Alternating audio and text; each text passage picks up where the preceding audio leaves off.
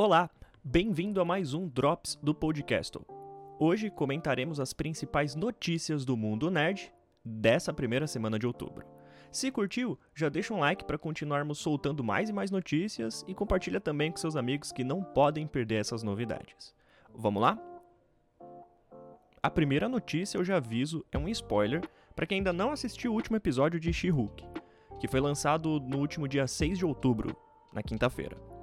Demolidor finalmente surge no caminho de Jennifer Waters.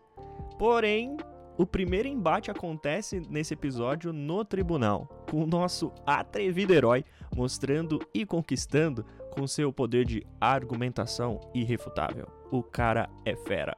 A aparição do herói agradou muito os fãs dos quadrinhos por proporcionar um soft reboot, que é a forma que a Marvel tem chamado aí esse retorno do Demolidor para as telas.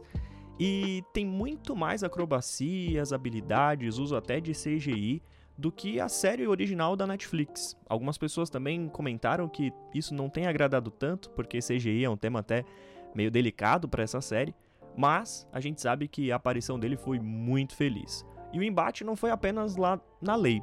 Ao longo do episódio, dá para perceber que Matt Murdock já vive o personagem nas ruas de Nova York e por isso também se aproxima mais da protagonista. Ainda no episódio, pra gente também não entregar muita, muitas cenas e muitos spoilers, tivemos referências claras ao Wolverine, que já é a segunda vez que aparece aqui na série, e menção direta da personagem principal quebrando a quarta parede, mencionando o Hulk vermelho.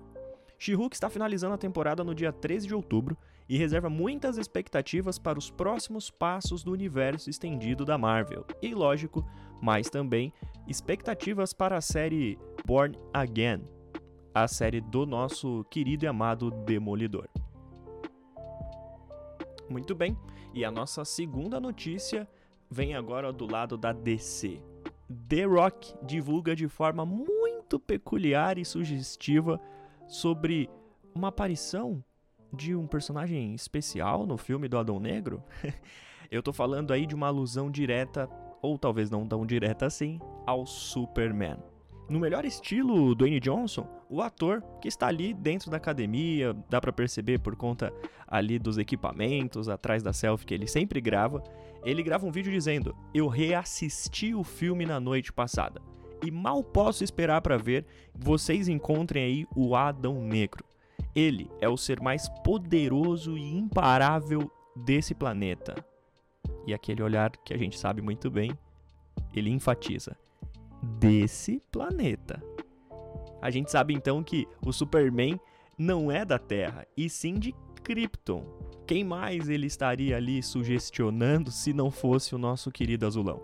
O vídeo dele vocês podem encontrar no próprio Instagram do The Rock e já nos levanta o hype, que eu falo aí particularmente que da minha parte já estava lá em cima.